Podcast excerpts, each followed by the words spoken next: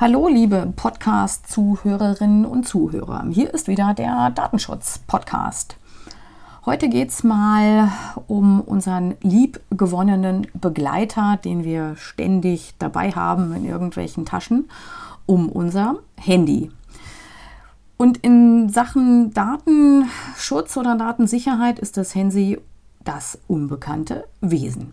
Haben wir uns eigentlich schon mal Gedanken gemacht, welche Spuren hinterlassen wir eigentlich, wenn wir unser Handy dabei haben, beziehungsweise wohin funkt unser Handy eigentlich immer, wenn wir es in der Tasche haben?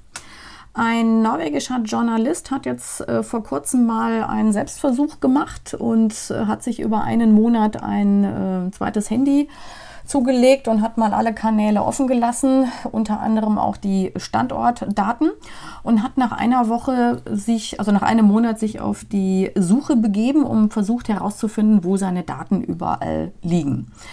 Es war ein bisschen mühsam, weil es über mehrere Apps, mehrere Unternehmen ähm, ging und schließlich ähm, hat er herausgefunden, dass äh, 75.000 Standortdaten, also innerhalb eines Monats, 75.000 Standortdaten, letztendlich bei den amerikanischen Behörden gelandet ist kann man sich die Frage stellen, äh, macht das Sinn?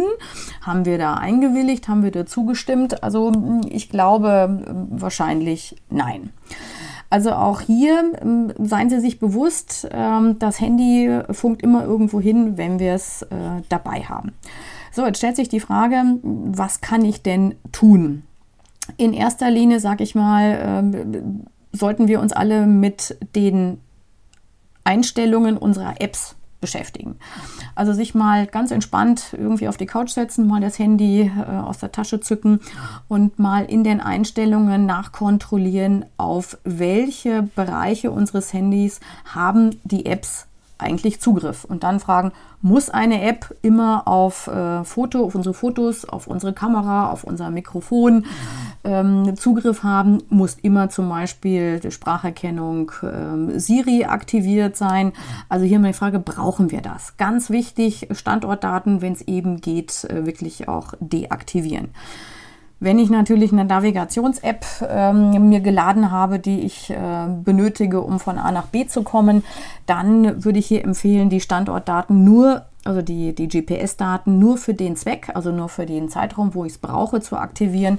Und sobald ich mein Ziel erreicht habe, äh, die Sachen wieder deaktivieren.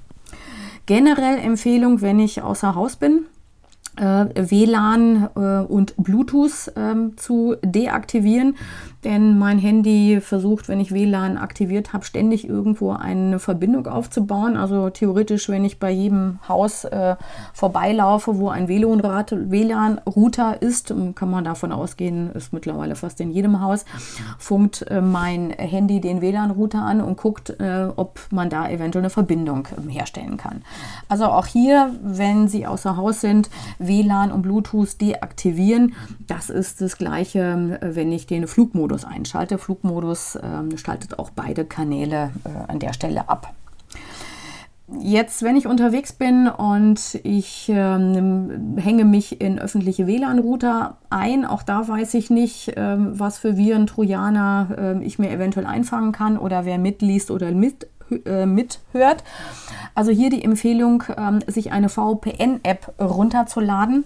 Und wenn ich auf öffentlichen, in öffentlichen Netzen unterwegs bin, dann würde ich auch empfehlen, diese VPN-App äh, zu nutzen. Dann habe ich zumindest schon mal einen Teil ähm, ausgeschlossen. Mhm.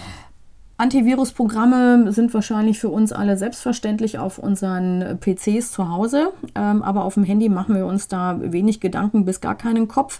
Also auch hier gibt es mittlerweile Antivirus-Apps, ähm, die nachschauen, ob ich mir nicht über klassische Messenger-Dienste, wie sie alle heißen mögen, nicht irgendwas ähm, eingefangen habe. Also auch hier, ich gehe davon aus, das Thema wird auch in den nächsten Jahren größer werden.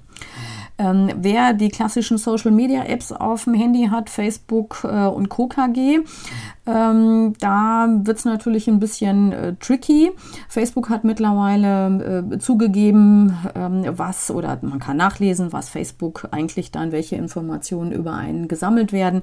Und äh, sie sagen auch ganz äh, unumwunden mittlerweile, dass sie die weitergeben und zu Profilen zusammenführen. Das gleiche geht natürlich über WhatsApp. Jetzt kann man sagen, ja, WhatsApp ist Ende zu Ende verschlüsselt, ähm, aber nichtsdestotrotz, WhatsApp hat ähm, ihre Telefonnummer, liest die Kontakteordner aus und weiß, äh, wann sie mit wem zu welchen Zeiten ähm, Messenger, ähm, Nachrichten hin und her schicken und was wohl ihre heimlichen Favoriten sind. WhatsApp gehört zum Facebook-Konzern und dann liegt es natürlich sehr nahe, dass Facebook ähm, Profile erstellt und ich würde mal behaupten, Facebook kennt uns besser, wie wir, äh, wie wir uns selber kennen. Ja, also das ist alles nicht so ganz lustig. Ähm, ich meine, wir können jetzt wieder zurückgehen, uns einen Ziegelstein kaufen und mit dem telefonieren oder auf eine einsame Insel. Das ist ja auch nicht so der Stein des Weisens, das will ja auch keiner. Von daher versuchen Sie die, die Tür möglichst zuzumachen ähm, und die Kanäle äh, zu, einzuschränken, die Ihr Handy ähm, nach draußen gibt. Also das Wichtigste sind wirklich Ihre App-Einstellungen bei Ihnen auf dem Handy. Einfach mal durchrollen Sie jede einzelne App aufrufen und mal gucken, was man hier auch deaktivieren kann.